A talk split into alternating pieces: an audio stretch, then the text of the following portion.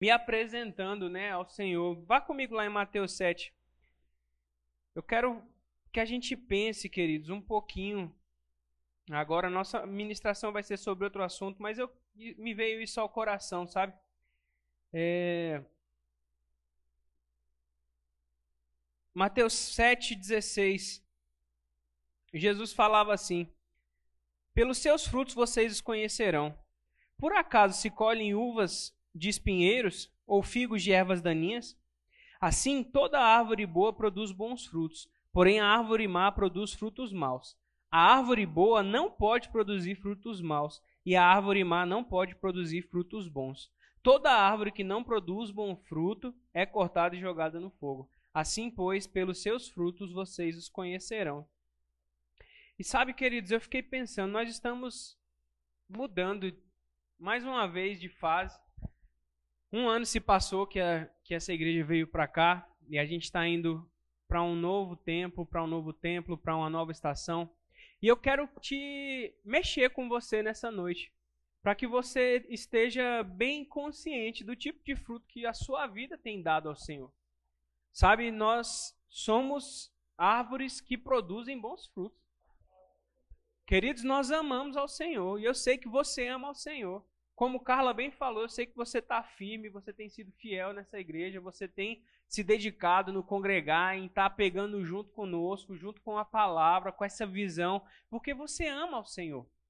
Então, queridos, faz, falar como o apóstolo Paulo, nós precisamos fazer como o apóstolo Paulo. Examine, pois, o homem a si mesmo. Que você nessa noite se examine e você coloque mesmo sua vida diante de Deus, diante do Senhor, porque para novas estações existem novas habilidades que Deus quer nos entregar. Existem novas provisões, existem novos níveis de unção, novos níveis de graça. Sabe, queridos, é, nós estamos indo para um templo novo, e eu creio que isso é uma porta que o Senhor está abrindo para que a nossa igreja cresça, para que mais pessoas sejam acrescidas à nossa comunidade, para que mais vidas sejam salvas e famílias alcançadas. E nós vamos precisar de mais obreiros. E eu quero te instigar também para que nesse novo tempo você se avalie e você queira se juntar em algum departamento. Nós estamos precisando de diáconos já, sabia disso? Nós estamos precisando de, de gente para criar o departamento dos conselheiros aqui na nossa igreja, para treinarmos o pessoal que vai conduzir os visitantes à salvação e ao batismo no Espírito Santo. É isso que o departamento de conselheiros faz. Ele ajuda a igreja a, a conduzir o novo nascimento e o batismo no Espírito Santo. É um privilégio uma igreja que tem um departamento desse, é um privilégio fazer parte de um departamento desse. O diaconato, como eu falei, querido, nós recebermos o povo cheio de amor, cheio de alegria, de contagiar o visitante com um sorriso, com um abraço, quando pudermos dar um abraço. Mas sabe, esse calor que vem de uma vida consagrada ao Senhor, de uma vida de amor ao Senhor, vale a pena estar envolvido. Queridos, o Senhor tem coisas novas para nós. E Ele tem coisas novas para cada um de vocês. Busque do Senhor qual é o seu lugar nessa, nessa obra, nesse povo. Porque o Senhor quer te usar com a, os dons e as habilidades que Ele deu para você. Amém? Não sei se Deus tem compartilhado algum dom na música, mas eu sei que nosso baterista está chegando, nosso baixista está chegando, tecladista está chegando, nossos músicos estão chegando e os instrumentos novos também. Mesa de som nova para o templo novo, a gente precisa de uma mesa de som nova que comporte a estrutura. Caixas de som zero bala, para a gente ter uma qualidade gostosa de ouvir o som. Vamos precisar colocar espuma na parede, porque o teto é de, é de telha de. Como é que é o nome? De zinco. Dá muito eco, então a gente vai precisar abafar as paredes da igreja. Queridos, está chegando todas essas coisas. Amém? E você pode fazer parte disso. Se envolva com a igreja. E sabe como você vai descobrir o lugar que você vai se envolver nessa obra, queridos? Sendo guiado pelo Espírito Santo. Queridos, a gente, quando a, o pastor João Roberto, lá de Campina Grande, ele gosta de dizer que quando uma porta de oportunidade se abre, da parte de Deus para nós, a gente não tem que questionar, não. A gente só entra por ela. A gente aproveita as portas das oportunidades. Mas sabe, existem coisas que a gente precisa realmente entender. Pai, onde é que eu posso me encaixar melhor? Eu quero dar um bom resultado. Como tem muita oportunidade aberta nesse momento, você é privilegiado de poder escolher a porta que você vai entrar para servir. Eu fui privilegiado, porque eu tive portas abertas em praticamente todos os departamentos das igrejas por onde a gente congregou na minha vida. Eu fui de todos os departamentos. E sabe, queridos, cada departamento que eu servi, que eu tive a oportunidade de estar debaixo de uma liderança, debaixo, servindo aos santos, como Carla falou, eu fui o maior acrescentado. Eu saí ganhando todas as vezes que eu me envolvi. Comunicação, louvor, missões, conselheiros, diaconatos, eventos da igreja que a gente trabalhou. que mais? DI, departamento infantil. Queridos, a gente rodou um bocado aí, trabalhamos. E querido, eu fui acrescido. Deus depositou coisas na minha vida que sem estar envolvido, eu jamais teria conquistado nele. E eu quero te animar para essa nova fase você estar tá envolvido. Dê seu nome. Se você quer ir para o diaconato, fale com Lázaro. Se você tá, ficou interessado nos conselheiros, fale conosco, que a gente vai estar tá, vai tá estruturando esse novo departamento. Temos comunicação, estamos precisando de gente habilidosa nessa área. Louvor, já falei também. Está chegando um povo santo, mas Deus quer contar com os que já estão aqui. Amém? E sabe, queridos, a maneira que a gente vai deixar o nosso espírito mais sensível para se perceber, para perceber o nosso local, é orando em outras línguas. Nós somos uma igreja que crê na oração em outras línguas. E como nós cremos em oração em outras línguas? Nós cremos que todo aquele que nasceu de novo, se você já confessou a Jesus como seu Senhor e Salvador, você pode receber o batismo no Espírito Santo com a evidência bíblica de falar em outras línguas. Lá em Atos 2, eu quero, eu quero trazer nessa noite algumas instruções para vocês acerca da oração em outras línguas, para que você possa praticar essa, essa vida de oração. Eu vou procurar não teorizar tanto e deixar de forma prática, para que você saia daqui hoje entendendo o que, que é e como fazer e o que, que vai fazer por você, para que você saia daqui cheio do fogo, animado a sair daqui orando em línguas e gastar tempo orando em línguas. Porque, queridos, a oração em outras línguas, ela é a porta, ela é uma chave para o sobrenatural de Deus.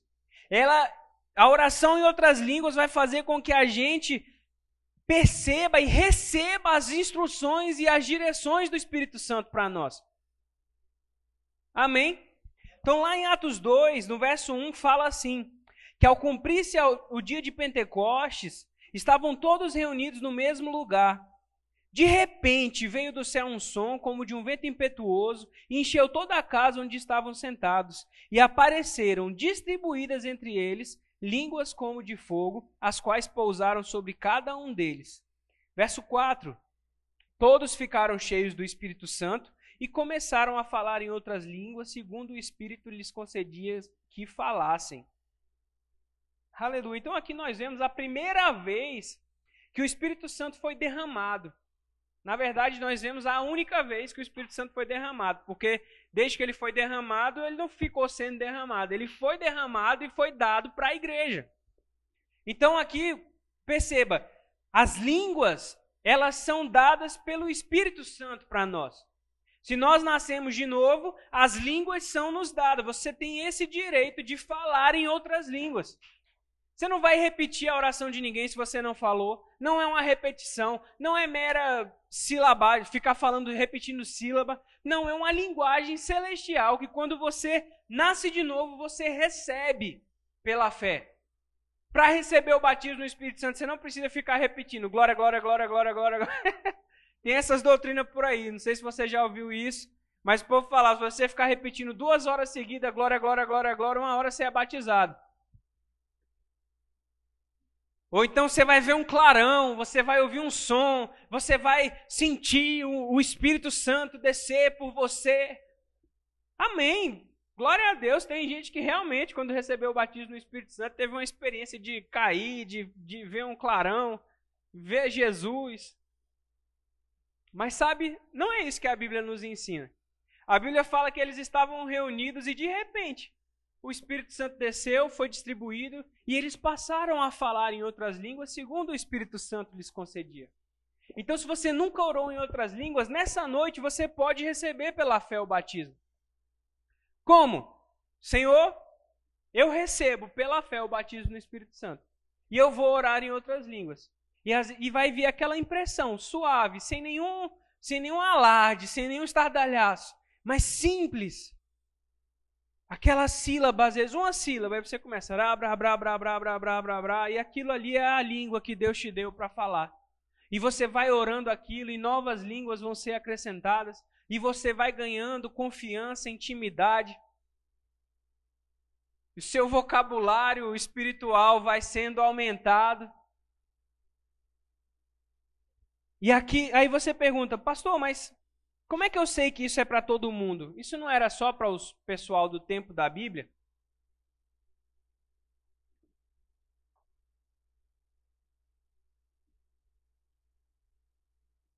Lá no verso no, no verso 38, o apóstolo Pedro fala assim: Pedro respondeu: Arrependam-se e cada um de vocês seja batizado em nome de Jesus Cristo para a remissão dos seus pecados, e vocês receberão o dom do Espírito Santo. Olha só, então é exatamente o que eu falei. Você nasce de novo, você é batizado no corpo de Cristo, se arrepende, né? É batizado para a remissão dos pecados, se arrepende dos seus pecados, nasce de novo e vocês receberão o dom do Espírito Santo. Verso 39. Porque a promessa é para vocês e para seus filhos e para os que todos os que ainda estão longe, isto é, para todos aqueles que o Senhor nosso Deus chamar. Então, todos aqueles que Deus chamou podem receber o Espírito Santo, está disponível. Você foi chamado por Deus? Você nasceu de novo? Oração em línguas é um dom disponível para você. Não sou eu que estou falando isso, é a palavra de Deus. A promessa é para todos que creram naquele dia, dois mil anos atrás, no Pentecostes. E para todos os que viriam a ser chamados por Deus para o novo nascimento. Então, se você foi chamado por Deus para nascer de novo, você é um, é, você detém o direito dado por Deus para ser batizado com o Espírito Santo. Queridos, o batismo no Espírito Santo ele é um revestimento de poder. Ela é uma linguagem celestial que habilita você a ter um, um, uma fala única e exclusiva com o Senhor. Vá lá para 1 Coríntios 14.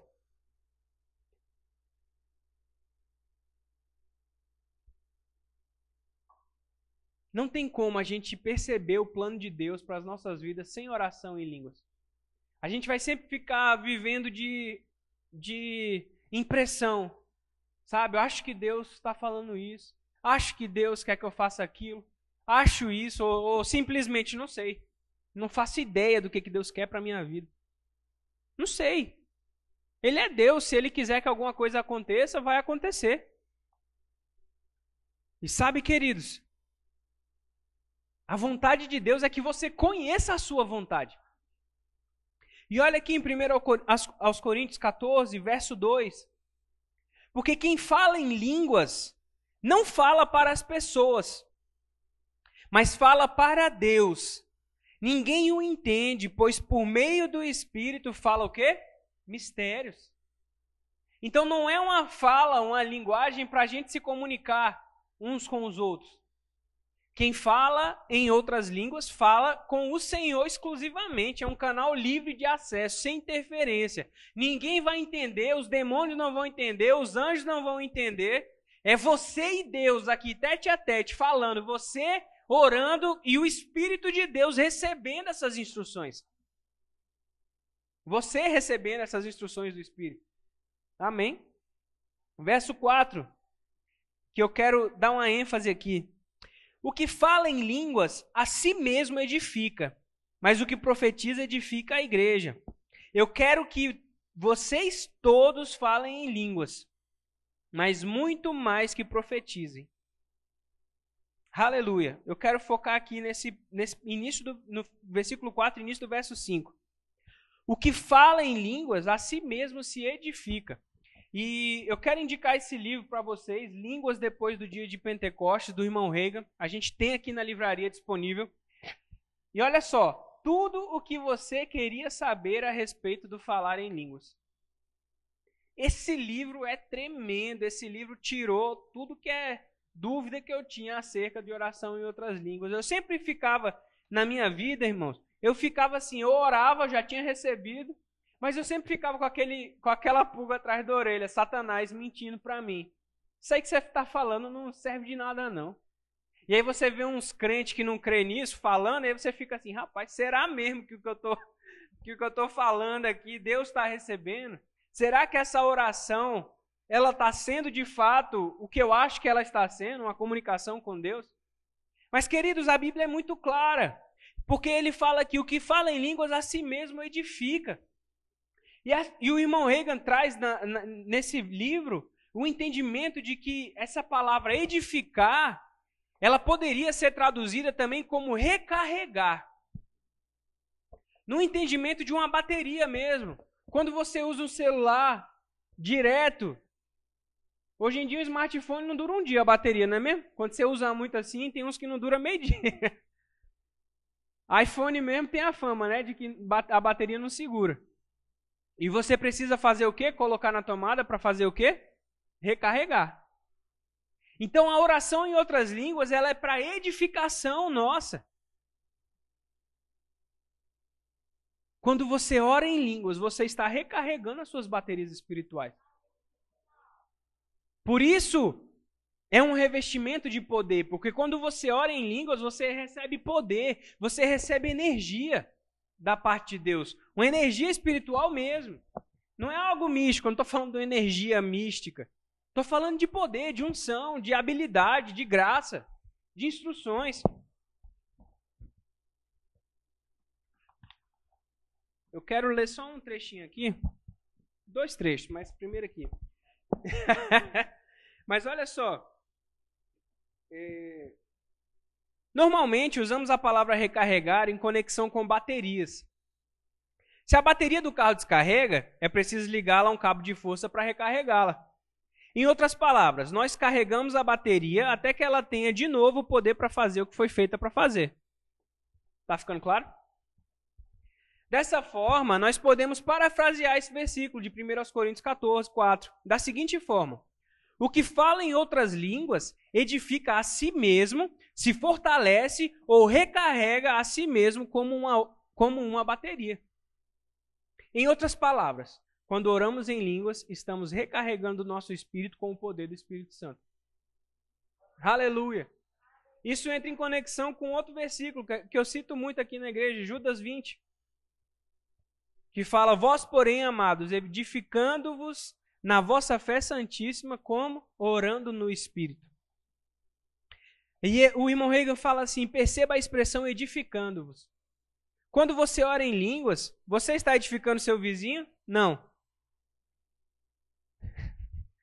Você está edificando outro cristão? Não. Falar em línguas é um meio dinâmico de edificação espiritual que trabalha por você.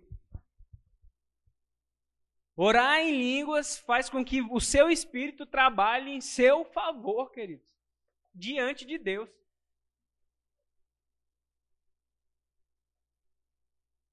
Verso 14.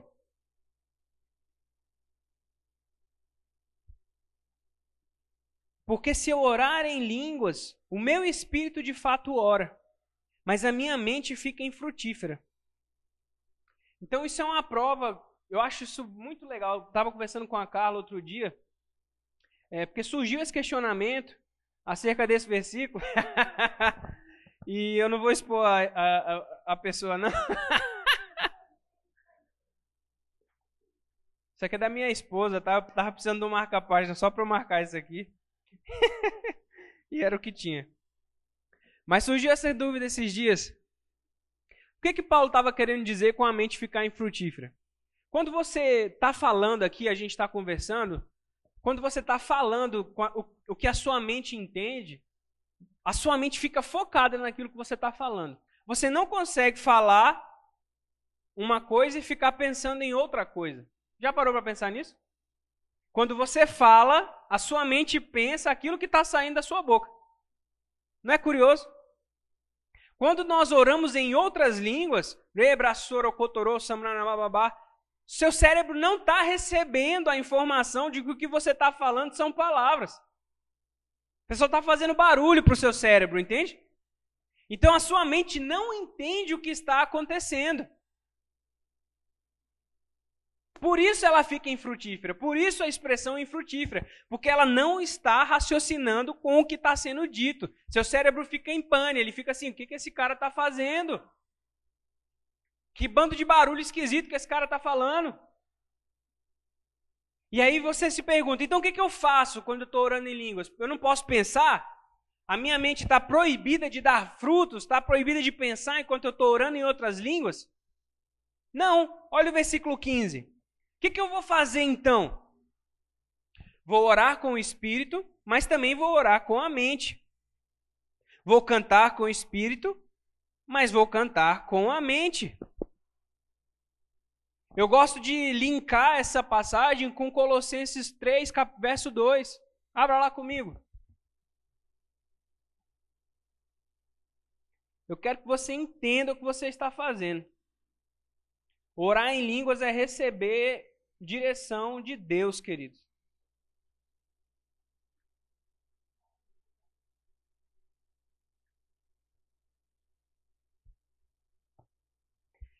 Pensem nas coisas lá do alto e não nas que são aqui da terra. Verso 3: Porque vocês morreram e a vida de vocês está oculta juntamente com Cristo em Deus. Mas olha só, pensem nas coisas lá do alto e não nas que são aqui da terra.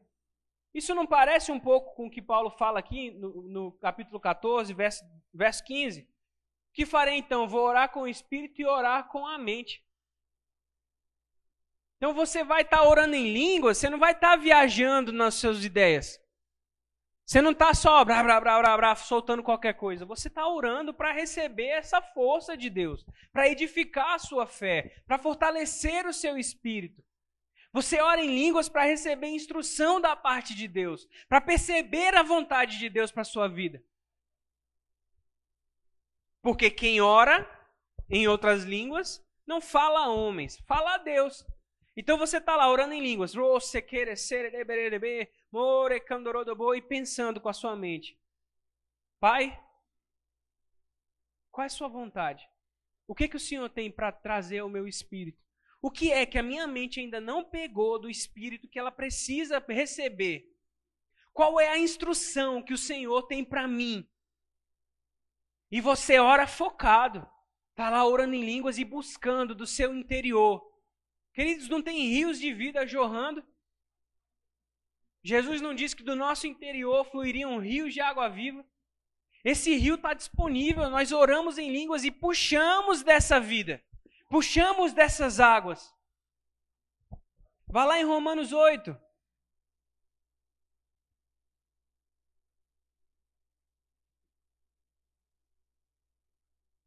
Verso 26. Romanos 8, 26. Da mesma maneira, também o Espírito nos ajuda em nossa fraqueza. porque não sabemos orar como convém. Mas o próprio Espírito intercede por nós com gemidos inexprimíveis. E aquele que sonda os corações sabe qual é a mente do Espírito, porque intercede pelos santos com a vontade de Deus. Então, sabe, queridos, eu já ensinei algumas coisas para vocês acerca de oração, e você já entendeu que quando ele fala aqui que nós não sabemos orar como convém, não é qualquer oração, que qualquer coisa que surge a gente não sabe. Porque a palavra de Deus tem instrução para praticamente todas as coisas. Então a gente tem que saber o que a palavra fala sobre a nossa vida para que a gente possa orar de acordo com a palavra. Então a gente não sabe orar como convém quando Quando a gente não consegue encontrar uma solução na palavra para orar específica. E aí a gente vai depender do Espírito Santo. Por exemplo, o plano de Deus para a nossa vida. Qual, o que, que Deus quer que você faça? Sabe, existem instruções. Você precisa amar seu próximo, você precisa se envolver com a igreja, você precisa pregar o evangelho, você tem um ministério de reconciliação. Existem algumas instruções pro, é, específicas na Bíblia. Mas sabe, como é que você vai descobrir um chamado ministerial, um chamado missionário? Como é que você vai descobrir o seu lugar no ministério de socorros? Quais as instruções específicas? Se você precisa falar do, do amor de Deus para alguém específico. Existem instruções da parte de Deus. Qual negócio você precisa montar? Se você tem o sonho de ter um negócio, uma empresa, Queridos, busque de Deus o que fazer, como fazer, Ele está aqui disponível. E sabe, a gente não sabe orar como convém essas coisas, porque como é que eu vou orar por algo que eu não sei o que orar? Então nós oramos em outras línguas. Porque o Espírito nos ajuda na nossa fraqueza. E intercede por nós como? Com gemidos inexprimíveis. Ele está falando da oração em outras línguas. São palavras que nós exprimimos que não são, não tem como a gente entender, são gemidos que não têm expressão. Mas verso 27, aquele que sonda os corações, ele sabe qual é a mente do Espírito, ele, ele conhece a mente de Deus. Porque intercede pelos santos de acordo com a vontade de Deus. Queridos, quando você ora em outras línguas, você está orando pela sua própria vida, a perfeita vontade de Deus. Rapaz, oração em outras línguas é algo muito poderoso. Sabe, queridos, quando em 2018 Deus nos presenteou com a oportunidade da gente ir lá no Canadá, eu já falei sobre isso. E nós fizemos essa viagem. E sabe, foi um período que a gente conseguiu gastar tempo em oração lá para entender algumas instruções pra, pra, a gente se envolveu com a igreja local lá, lá, de, lá de Montreal e de Ottawa. E a gente gastando tempo em outras línguas, orando, buscando instruções, percebendo no nosso coração quais eram os próximos passos a serem dados. Sabe, não chegou à plenitude do que ia acontecer naquela, naquela época. Mas eu lembro de chegar em Brasília na volta e o Espírito Santo falar comigo claramente: o seu tempo em Brasília acabou.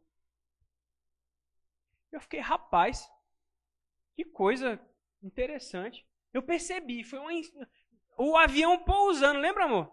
O avião pousando no aeroporto e aquele sentimento de que uma fase tinha de verdade mudado. Porque, queridos, às vezes a gente tem vontade de fazer as coisas e acha que é Deus falando conosco. Às vezes você quer tanto uma coisa que você fala, não, Deus está falando comigo. Aí você vai fazer a coisa, dá errado, e aí se questiona, por que, que deu errado? Por que, que Deus permitiu que desse errado? Não é errado você querer fazer alguma coisa, não, queridos. Hoje eu estava ouvindo sobre isso, a Carla me mandou, a, a Samia Rocha, falando acerca disso. Será que foi Deus mesmo falando? Julgue todas as coisas pela palavra, queridos. Quando Deus fala, ele vai trazer a habilidade, provisão e você vai ter certeza absoluta. Não é só uma vontade. Não é só a vontade, é uma instrução clara. Você precisa fazer isso. As dificuldades vão vir, vão, vai levantar gente contrária àquilo que você precisa fazer. Pessoas vão falar mal, você vai, você vai sofrer coisas externas. Mas aquela convicção nunca vai sair. Porque foi Deus falando. Eu me lembro quando eu vim para o Verbo da Vida, eu era de uma igreja que o pessoal fez o rema. Era toda a minha família reunida naquele lugar. E sabe, Deus falou comigo: vá para o lugar que eu estou te mostrando Verbo da Vida. Saia do meio da sua parentela. Nada de errado com a minha parentela, não. Eles são uma benção. Mas o Senhor estava me guiando para um lugar que Ele queria que eu estivesse plantado. E sabe, foi um ano de espera, foi um ano me consagrando, conversando com o meu pastor da igreja que eu era, com o pastor Joselito lá em Brasília. E o pastor da minha igreja falava que não era para eu ir, e o pastor Joselito falava que, que era para ficar onde eu estava. e foi um ano construindo cada vez mais a convicção de que era para eu realmente vir para o verbo da vida. Não foi do dia para a noite, não foi só uma vontade, não foi assim, meu olho brilhou por esse ministério, somente eu fiquei apaixonado, larguei tudo e vim embora. A instrução que eu recebi do pastor Joselito era, eu, eu entendo hoje que era para que eu construísse dentro de mim uma convicção da vontade de Deus, do que Deus queria, que ninguém poderia roubar aquilo de mim depois que eu tivesse vindo. Que eu não ia, ninguém ia, eu não ia poder acusar ninguém de ter me influenciado de vir para o verbo da vida. De ter, de ter caminhado na direção de Deus. E pense num ano de oração em outras línguas orando em outras línguas, buscando compreender, buscando se isso não era só algo da minha cabeça. Era o primeiro ano do remo, eu tive a matéria como ser guiado, que é a matéria que os meninos estão tendo.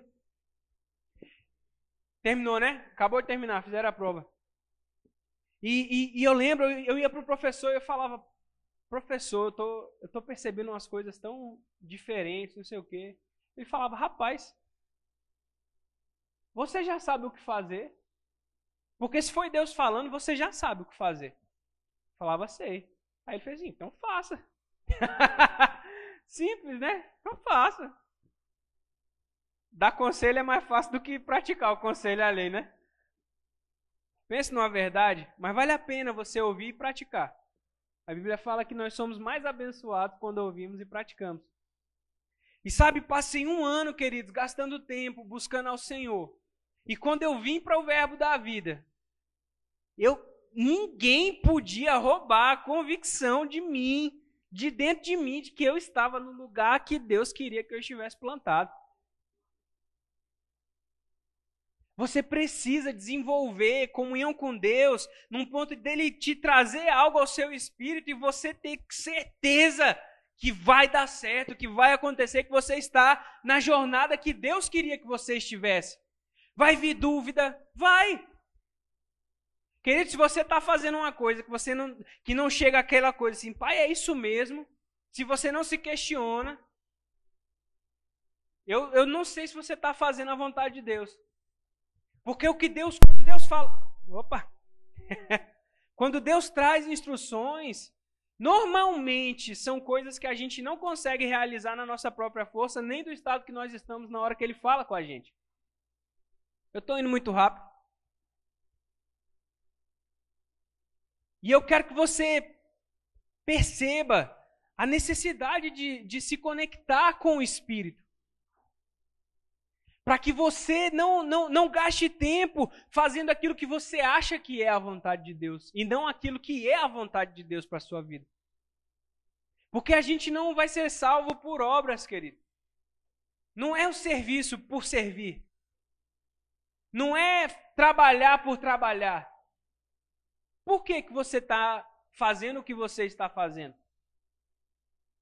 Deus me falou que era para eu andar debaixo do ministério Verbo da Vida, que era para eu obedecer à instrução que viesse da minha liderança.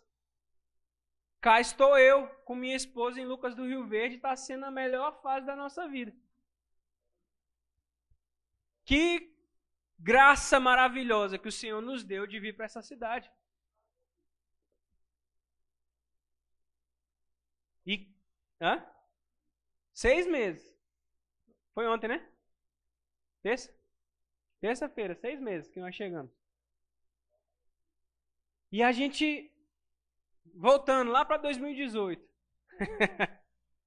quando a gente voltou de viagem, eu percebi aquela mudança. Não sabia o que ia ser. Eu não tinha uma direção clara. A gente podia conjecturar.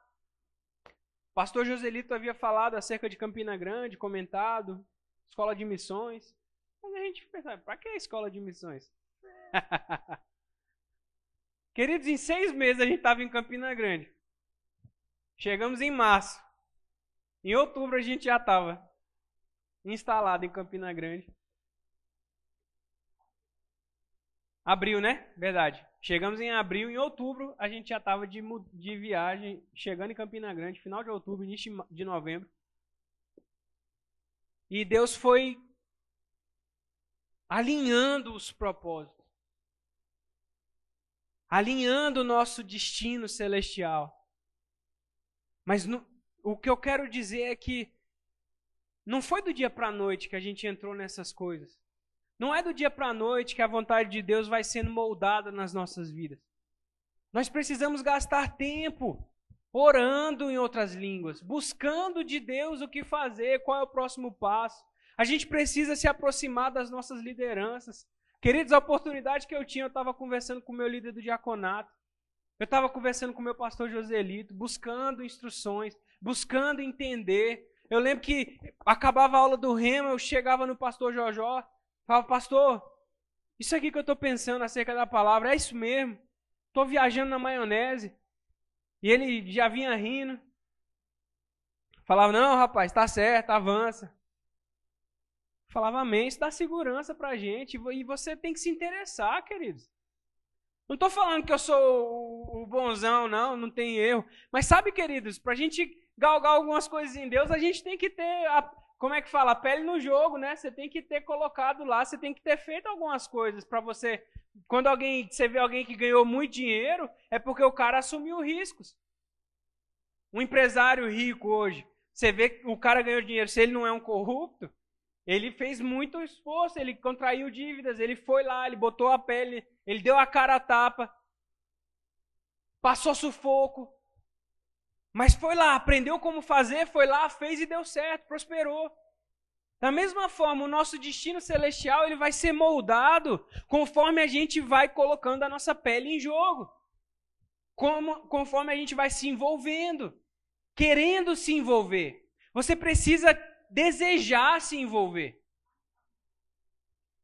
Sem o envolvimento com a obra, com as, o plano de Deus, que está diretamente ligado ao seu corpo, você não vai chegar onde Deus quer que você chegue. Você pode viver uma vida boa nessa terra. Estou dizendo que se você não fizer isso, você vai viver uma vida miserável. Mas, queridos, a Bíblia fala que Deus ele é bom com justos e injustos.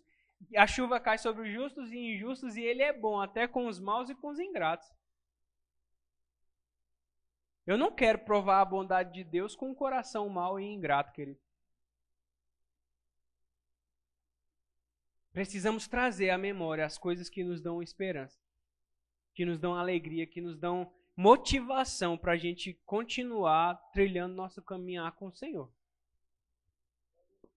E a intercessão no Espírito, ela é uma chave poderosíssima para você se envolver mais com a vontade do Senhor para sua vida. Eu quero ler um, o segundo trecho que eu falei que eu ia ler. Agora eu posso tirar esse negocinho.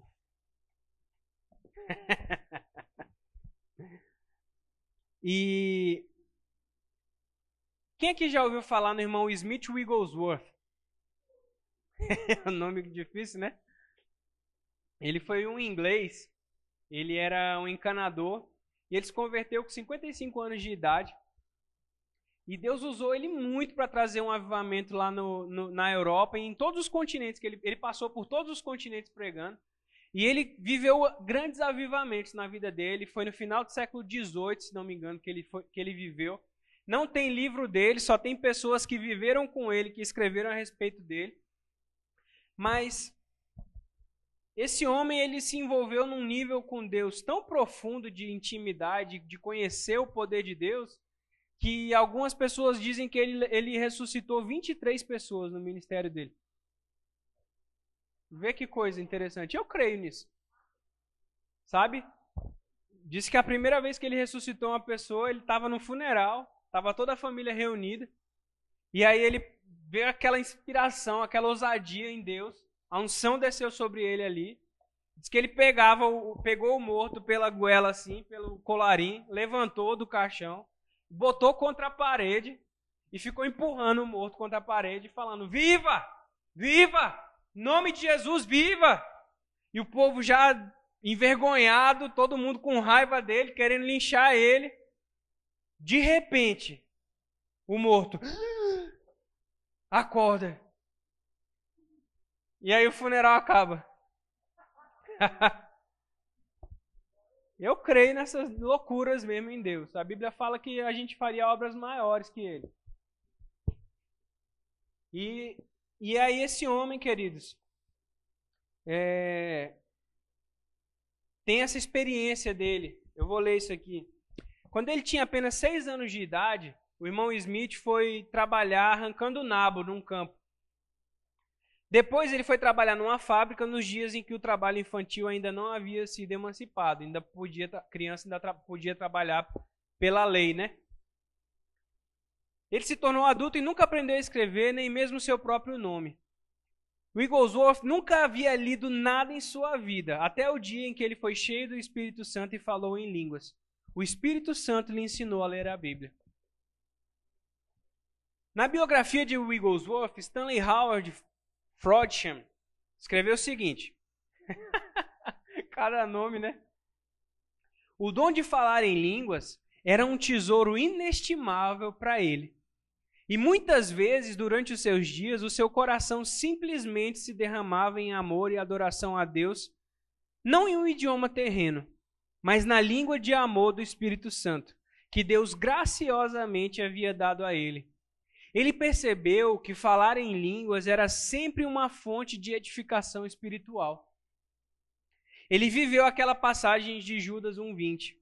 Vós, porém, amados, edificando-vos na vossa fé santíssima, orando no Espírito Santo. Queridos, você nunca vai poder edificar alguém se você não tem edificado a si mesmo. Mas, uma vez que você se fortaleceu espiritualmente, você pode então ajudar os outros. E fica essa reflexão para a gente. Quais os frutos que nós temos dado? Árvores boas dão bons frutos e nós somos árvores boas. Nós somos criados para darmos bons frutos. E dar bons, frutos envolve relacionamento com o Espírito.